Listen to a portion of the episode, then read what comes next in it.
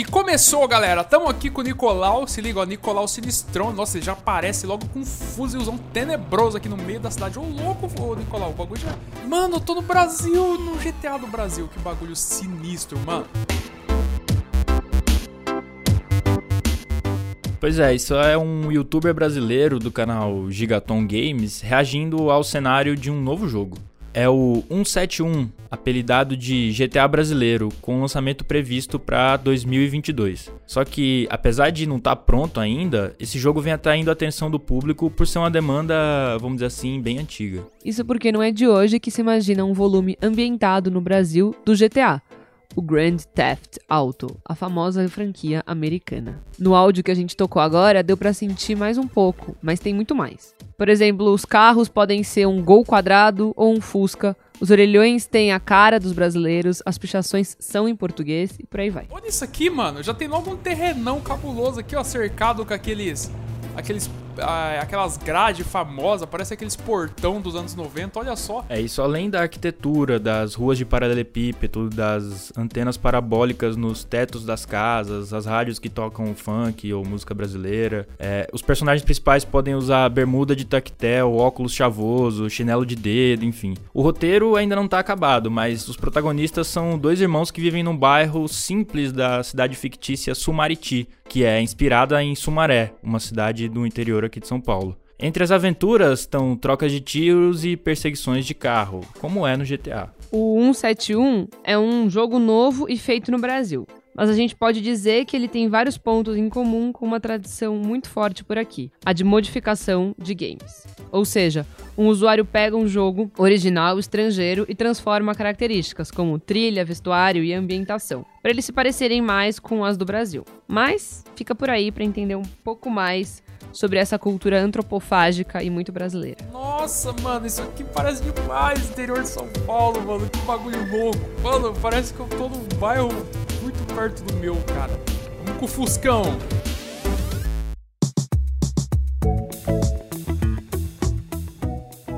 Você está ouvindo o Expresso Ilustrada, o podcast de cultura da Folha, que tem episódio novo toda quinta às quatro da tarde em todas as plataformas. Eu sou o Lucas Breda. Eu sou a Isabela Menon e a edição é sempre da Natália Silva. Lucas, para quem não sabe, bulhufas do que a gente está falando, o que é o GTA?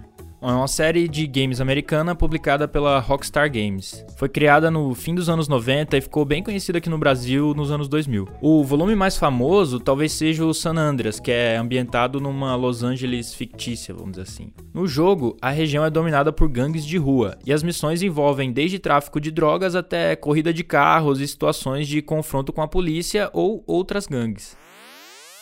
E uma das razões do jogo ter ficado tão popular é que, em vez de fazer as missões, o jogador pode simplesmente ficar passeando pela cidade. Tipo, dá pra trocar de roupa, interagir com as pessoas na rua, roubar carro, jogar sinuca e usar equipamentos malucos, tipo uma mochila que faz o personagem sair voando. Oh shit, here we go again. Worst place in the world. É, o GTA tem vários mods, como a gente já explicou no começo, são essas versões modificadas dos jogos pelos próprios usuários. Algumas famosas têm tipo o Homem de Ferro como personagem ou uma cidade cheia de zumbis. Mas apesar de existirem vários mods brasileiros do GTA, 171 não surgiu de um mod. Em entrevista à Folha por e-mail, o Eduardo Favaro, que é designer da Beta Games Group, produtora do jogo, disse que o 171 coincide com a febre dos mods surgiu da vontade de ter um game desse tipo ambientado no Brasil, que coincidiu com a época da popularização da internet, junto com a quantidade de mods retratando o Brasil em games. É como um 71 só sai em 2022, vamos falar daquilo que a gente já conhece. 100% atualizado, é ruim de aturar. Bomba pet virou moda, todo mundo quer jogar com a nossa equipe. Essa música aí é mais ou menos de 2010 e foi feita especialmente para um jogo, o Bomba Pet. Esse sim, um mod. Esse jogo virou uma espécie de clássico, vamos dizer assim, marginal desse universo no Brasil. Isso porque o Bomba Pet é uma modificação de Winning Eleven e Pro Evolution Soccer, jogos de futebol. A diferença do brasileiro, que é feito até hoje, é ter os times, estádios, uniformes e narração, tudo brasileiro. Além do Bomba Pet, existiram outros customizados de futebol famosos, tipo o Brazucas. É, a gente falou com o Alan Jefferson, que é criador do Bomba Pet e faz até hoje atualizações e modificações no jogo. É interessante ouvir o Alan porque a trajetória dele, de certa forma, acompanha todo esse período de transformações artesanais de jogos. Exato. Ele começou a mexer nos games já no fim dos anos 90 com o International Superstar Soccer, outro clássico do futebol, mas para Super Nintendo. Na época, as mudanças eram ainda mais simples. Eu tinha aquelas lojinhas de bairro, sabe aquelas locadorinhas de bairro que você cobrava por hora? Aí eu pegava, eu tinha a fita original do International, aí eu pegava e modificava o nome dos jogadores e botava nome de times brasileiros. Isso antes de sair o, mod do, do Campeonato Brasileiro. Aí eu, por exemplo, pegava lá o time do, do, do, Brasil, aí era o São Paulo. Aí eu modificava os nomes, botava todos os jogadores do São Paulo e ia salvando na fita. Aí eu fazia uma tabela e nessa tabela falava, ó, Brasil é são Paulo, Alemanha é o Corinthians e assim por diante. Aí eu fazia isso e colocava na minha locadorinha para o pessoal ficar jogando. Mas tudo facilitou foi na época quando chegou o PlayStation. A partir do, do Eleven, que era todo japonês, uh, eu também continuei fazendo a mesma coisa e salvava no memory card. E era tudo japonês, aí eu botava cobranças de pênalti e, e na camisa dos jogadores mostrava o nome, quem era quem. Aí eu pegava lá e ia modificando o nome deixando tudo em português, os nomes dos times do, do. Aí assim foi no PlayStation 1. E no PlayStation 1 também começaram a surgir modificações. Eu lembro de umas modificações bem básicas, né? Pela, pelas limitações do, do videogame, as modificações eram bem básicas. Aí eu lembro lá, tinha um, um narrador que falava: Acho que tá ovo na ilha. Que até tem uma matéria na, na internet sobre esse pessoal que fizeram lá os mods do PlayStation 1. Mas tudo para mim começou realmente quando chegou no PlayStation 2. O que motivou o Alan a fazer mais modificações foi a demanda por atualizações do público da sua locadora de games. Ninguém queria jogar com um time sem um jogador que, na vida real, acabava de ser contratado por aquele time. E, tipo assim, eu queria ter novidades na, na, na minha locadorinha, então eu fazia é, eu comecei, quando eu aprendi, né? Quando eu aprendi, eu fazia rapidamente e colocava lá para o pessoal jogar e fazia campeonatos dessas modificações. Aí eu lembro que eu participava dos fóruns que tinham Brazucas, os grupos de edições, eu participava do fórum e eu ia lá eu ia aprendendo como fazer. E tinha fóruns internacionais também, eu ia aprendendo as modificações, a questão de programa. Aí eu fui fazendo a minha versão e colocava na, na minha locadora para pessoal pessoal jogar. Aí surgiu, por exemplo, é, eu ficava totalmente conectado na internet ou assistindo esportes. Quando via que mudou um jogador, eu ia lá, colocava o jogador no time novo e já colocava disponível na, na locadora para a pessoa poder jogar atualizado. Aí, tipo, eu fazia um campeonato que cada, cada pessoa é, era um time. É, por exemplo, o Campeonato Brasileiro são 20 times, então cada pessoa representava um time.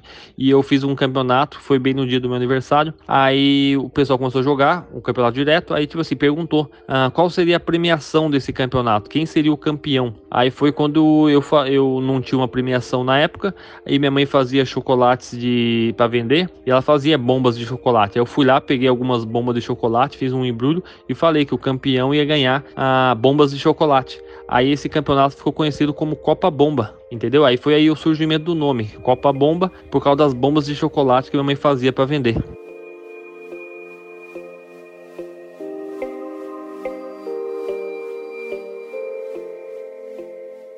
É, isso é no começo dos anos 2000, em meio ao estouro das LAN houses com jogos de PC mais elaborados, como Counter-Strike. Modificar os jogos era a maneira do Alan de atrair os clientes para a locadora dele, em Mojimirim, no interior de São Paulo, e não perder esses clientes para a concorrência pessoal que jogava não tinha videogame na época e depois com a popularização do PlayStation 2, essa galera começou a comprar ah, o videogame e iam na minha loja lá, na minha locadora, pedir o jogo. Ei, tem como tu emprestar o jogo para mim jogar em casa lá? Isso e aquilo. Aí eu não ia emprestar justamente porque era o jogo que ficava na minha locadora pra galera jogar. Aí, não, mas eu compro de você, isso e aquilo. Aí eu acabei passando para eles essa a, a cópia do jogo né, que eu utilizava nas lan houses. Aí passava para eles e eles jogavam em casa, salvavam no memory card e ia jogar o campeonato campeonato. E assim foi. Aí pronto, aí a galera que acabava pegando as nossas modificações foram se espalhando. De repente, na minha cidade, as lojas do centro já tinham lá o jogo para vender. E eu achei que só ficaria por ali, entendeu? Da minha cidade. Eu não tinha um pensamento que esse jogo ia chegar ah, no Brasil inteiro. Só ficava ali, ali porque era, era um jogo que a gente fazia campeonatos a gente utilizava isso aí justamente para fazer nossos torneios ali e divertir a galera nos finais de semana, que era um campeonato gratuito e a galera, a galera poderia ah, se divertir aí acompanhando o Brasileirão. E o Bomba Pet foi crescendo. passou a ter modificações mais sofisticadas, como os estádios brasileiros, ter uma música tema e dialogar com os próprios fãs.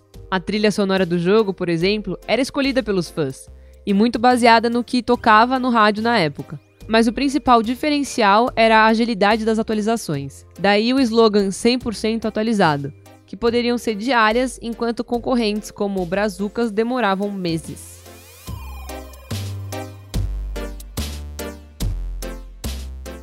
Através dessa distribuição a partir dali, da pessoa comprando ali a versão do, do Bomba Pet, começou a se espalhar até chegar às lojas do centro da, da, da, minha cidade e depois também começou a chegar nos camelôs de Campinas, que é a cidade maior perto daquele Mojimirim. Aí começou a chegar em Campinas, aí quando eu vi, realmente eu vi o tamanho da, da dimensão que o Bomba Pet tinha chegado quando eu fui estudar na Paraíba. Quando eu fui na, na Paraíba estudar, eu fiquei um ano afastado no sítio, estudando para o vestibular e sempre eu levava minha avó ah, numa cidade de, de Guarabira para fazer exame, exames médicos. Aí um, dia, um certo dia eu tava andando pela cidade, eu vi uma locadora de games, e ah, vou entrar ali para ver as novidades, porque fazia tempo que eu não tava por dentro do, do de games por causa da, da, faculdade. Aí eu entrei, quando eu entrei lá, eu vi o Boom Pet na prateleira. Falei, caramba, como que veio parar o jogo aqui? Aí eu lá observando, eu tava eu e meu primo, aí eu vi um cliente chegar na loja e conversar com o dono. Falei, não, não sai mais atualização não desse jogo? Aí o cara falou, ei rapaz, eu acho que os caras pararam de atualizar, eu acho que parou mesmo, essa aí é a última versão. E mesmo assim ele me disse que era, era o, o jogo que mais vendia. E até aí falando, é o jogo que mais vendia, que através a antigamente das atualizações que saíam, ele aumentava as vendas e assim ele conseguia vender um controle, vender um memory card e com isso pagar lá os estudos do filho, fazer a feira da casa dele, deu? Aí quando eu, eu peguei e acabei falando para ele que era o criador, pronto, o cara delirou e falou: "Não, rapaz, por que você não continua isso aquilo?" Eu falei, né?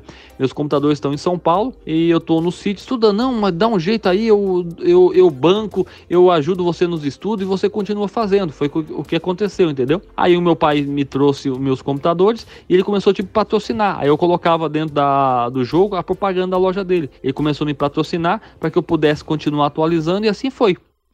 A história do Bomba Pet é interessante porque mostra essa sede do brasileiro por se sentir mais representado no jogo. Mais interessante, por exemplo, do que jogar lá com o Barcelona e o Messi e todas as habilidades do, do melhor jogador do mundo, o brasileiro queria jogar com o time dele da segunda divisão, como é o CSA, que é meu time. Mas também existe uma relação com o PlayStation 2. Pela possibilidade do jogo ser destravado, ou seja, rodar DVDs originais e piratas, ele acabou se tornando uma febre no Brasil. Isso pela facilidade na maneira de se fazer cópias, que resultou num crescimento de pirataria desses jogos. É, não é à toa que os jogos customizados mais conhecidos no Brasil eram justamente de PlayStation 2. Além do PES, né, o Pro Evolution Soccer, também ficaram populares as modificações de GTA e do Guitar Hero, ambos nas versões de PlayStation 2. E não é à toa que até hoje o Bomba Pet é feito no formato de PlayStation 2, que se tornou um clássico nostálgico. Além de ter o apelo de ser um console acessível a quem não tem tanto dinheiro. E a ascensão do PS2 casa com o momento de maior acesso à internet no Brasil e as conexões promovidas pelas redes sociais. Foi justamente nos fóruns do Orkut que as modificações passam a ser compartilhadas. E isso inclui não só o compartilhamento de dados, mas principalmente de informações. Por poder se relacionar com a putaria. Oh meu Deus! De novo. Eu amo. Por poder se relacionar com a pirataria, esse conhecimento era produzido de maneira informal e muitas vezes marginal. É, para entender melhor essas nuances, a gente falou com o José Messias Franco, que é pesquisador de games e professor da Universidade Federal do Maranhão.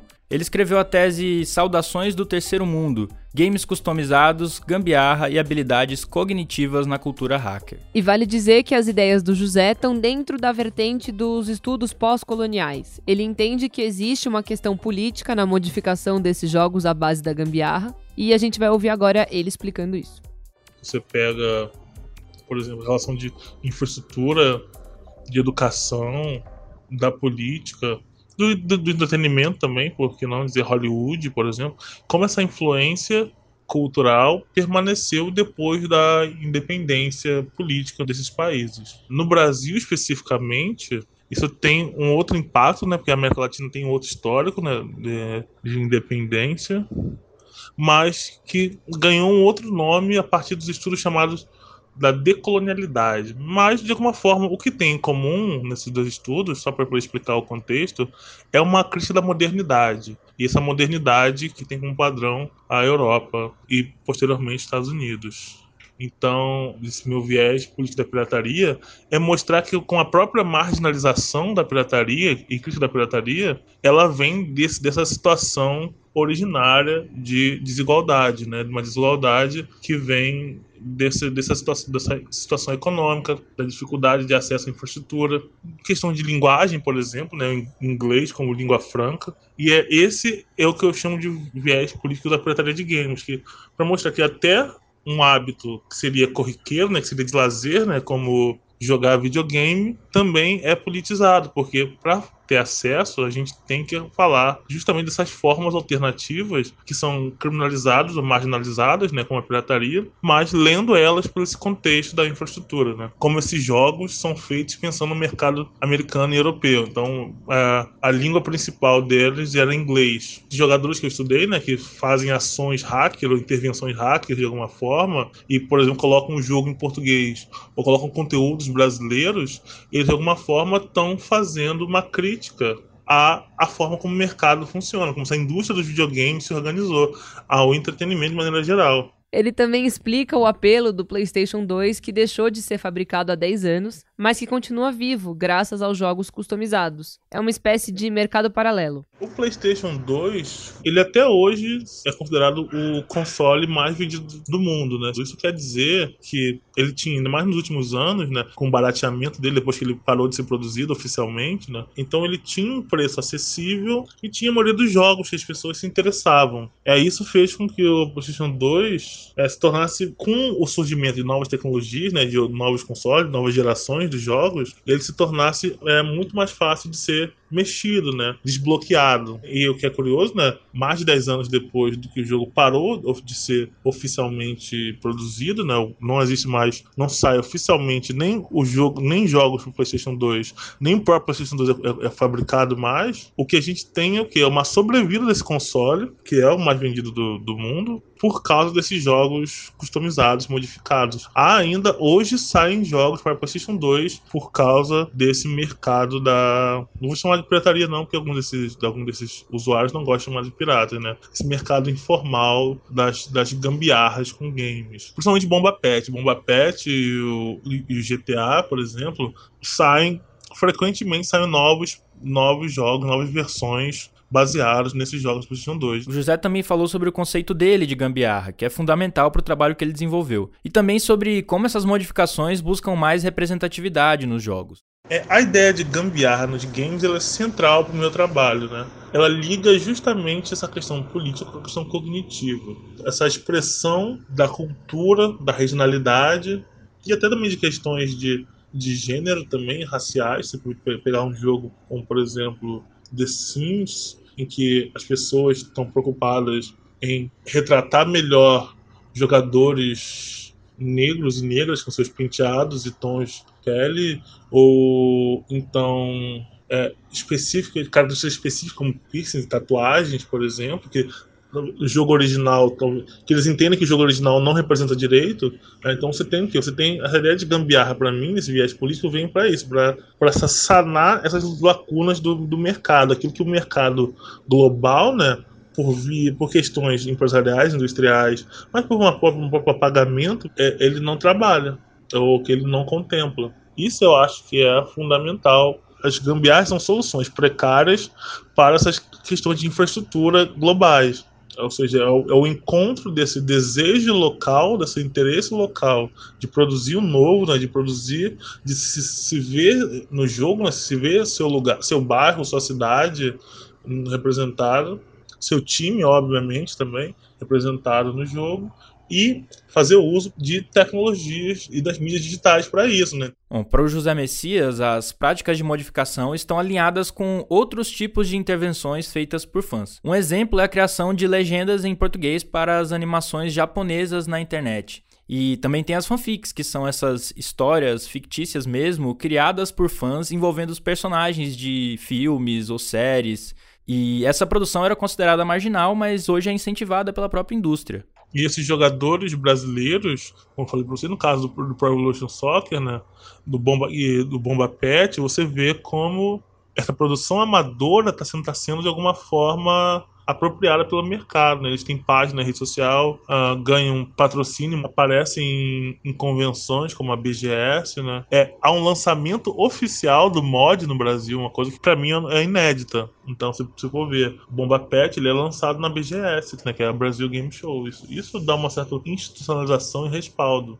E é importante ressaltar que nem tudo relacionado às intervenções se trata de pirataria. Modificar os jogos hoje é uma cultura incentivada por várias produtoras de jogos que naturalmente não apoiam a venda ilegal. A gente falou com a Emma Stevening, representante da EA Sports da América Latina, que faz, por exemplo, o jogo The Sims.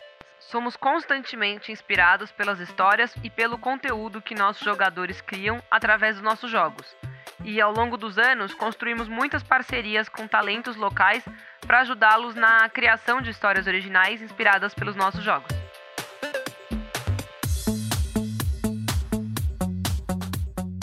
A gente não conseguiu falar com a Konami, que distribui o Pro Evolution Soccer, mas a Blizzard, que publica franquias como World of Warcraft, Diablo e Overwatch, disse em nota que tem visto modificações e conversões muito elaboradas e interessantes de nossos jogos. E eles não têm problema com isso. Aí eles também disseram, claro, desde que seja para uso pessoal e não comercial.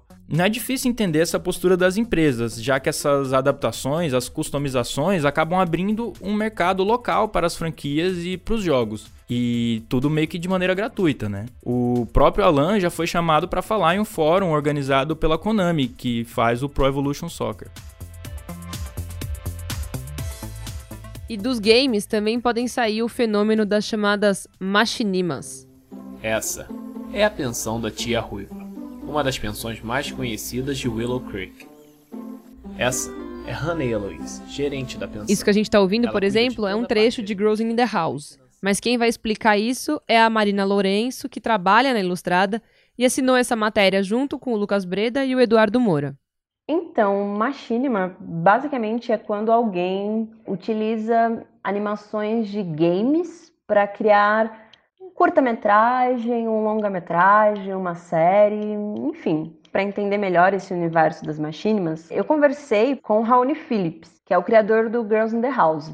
E o Girls in the House, para quem não sabe, é uma série de comédia brasileira é, que surgiu em 2014 e faz muito sucesso na internet. E eu decidi conversar com, com o Raoni Phillips porque o Girls in the House, ele é um grande divisor de águas, assim, no que diz respeito às machinimas e ao Brasil, né? Porque até então não era tão comum o fenômeno aqui no país. E assim como o próprio Raoni Phillips falou para mim, aqui até então, né, antes de 2014, antes do, do Girls in the House, não era tão comum machinimas é, com uma estética de comédia, né? Que é a que ele optou para criar o programa. E Girls in the House basicamente são personagens mulheres e que elas ficam comentando sobre eventos que a internet está comentando.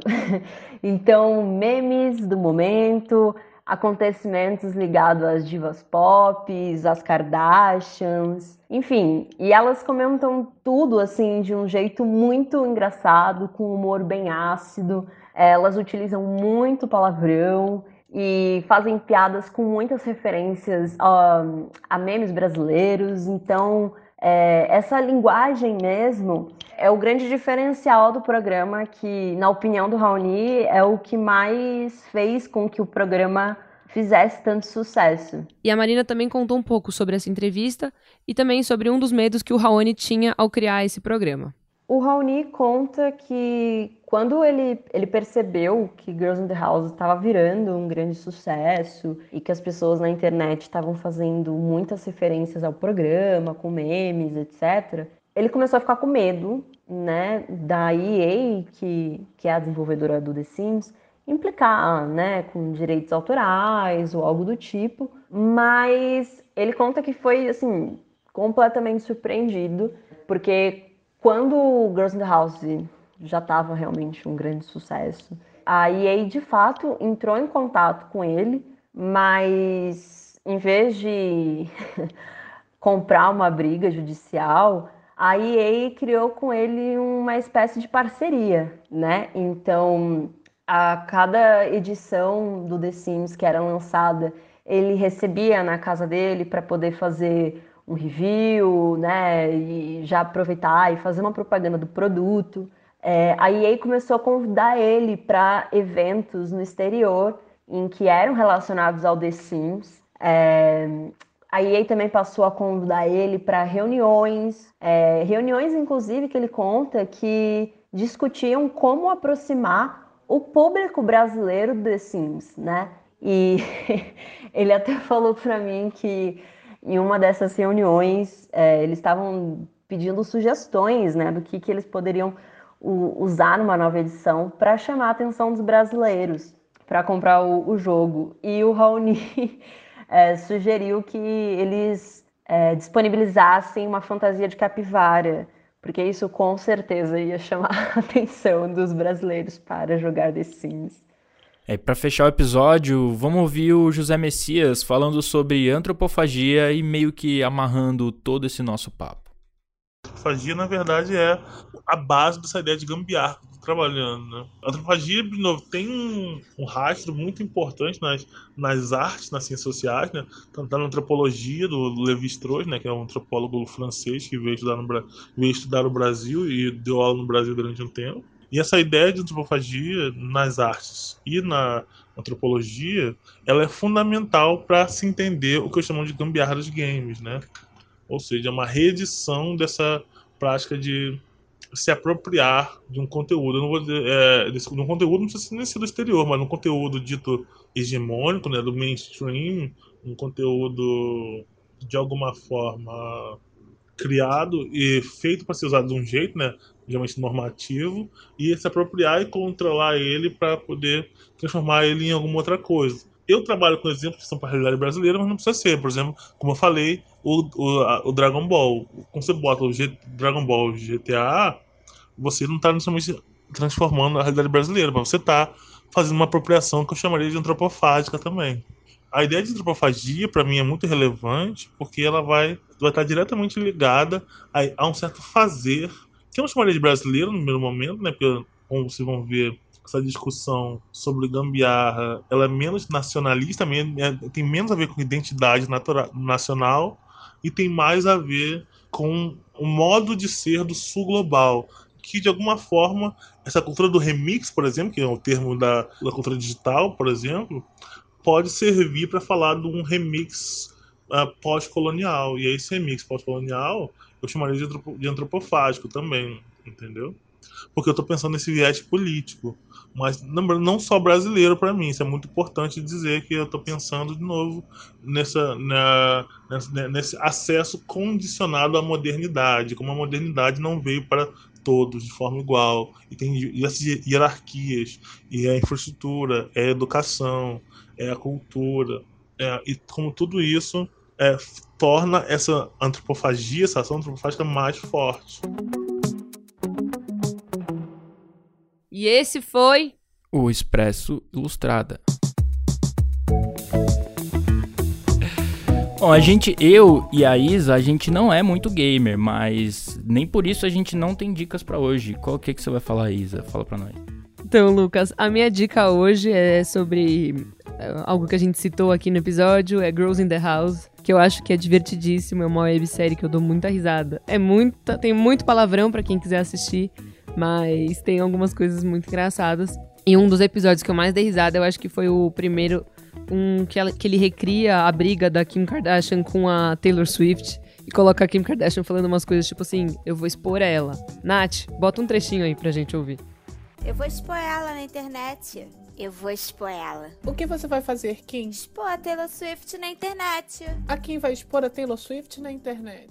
e você, Lucas Breda, o que, que você vai. O que, que você vai. Opa, bati aqui no, no closet. Hoje não tá fácil. Lucas Breda, o que, que você vai dar de dica essa semana? A minha dica é, na verdade, a melhor atualização do Bomba Pet de todas, que é do final do ano passado para o começo desse ano, tendo o CSA, que é meu time, é, na primeira divisão do Campeonato Brasileiro e com um elenco mais ou menos legal. Então eu indico a todo mundo baixar a atualização da virada do ano e jogar com o CSA, que é o melhor time do Brasil. É isso. E esse foi o Expresso Ilustrada, o podcast de cultura da Folha, que tem episódios novos todas as quintas, às quatro da tarde, e tá disponível no seu tocador favorito. A edição é sempre da Natália Silva. Eu sou a Isabela Menon. Eu sou o Lucas Breda. E até semana que vem. E esse foi o episódio 71, né? 71. 171. Tá crescendo nossa criança. Tchau, tchau, hein? Tchau, tchau, gente. Até semana que vem.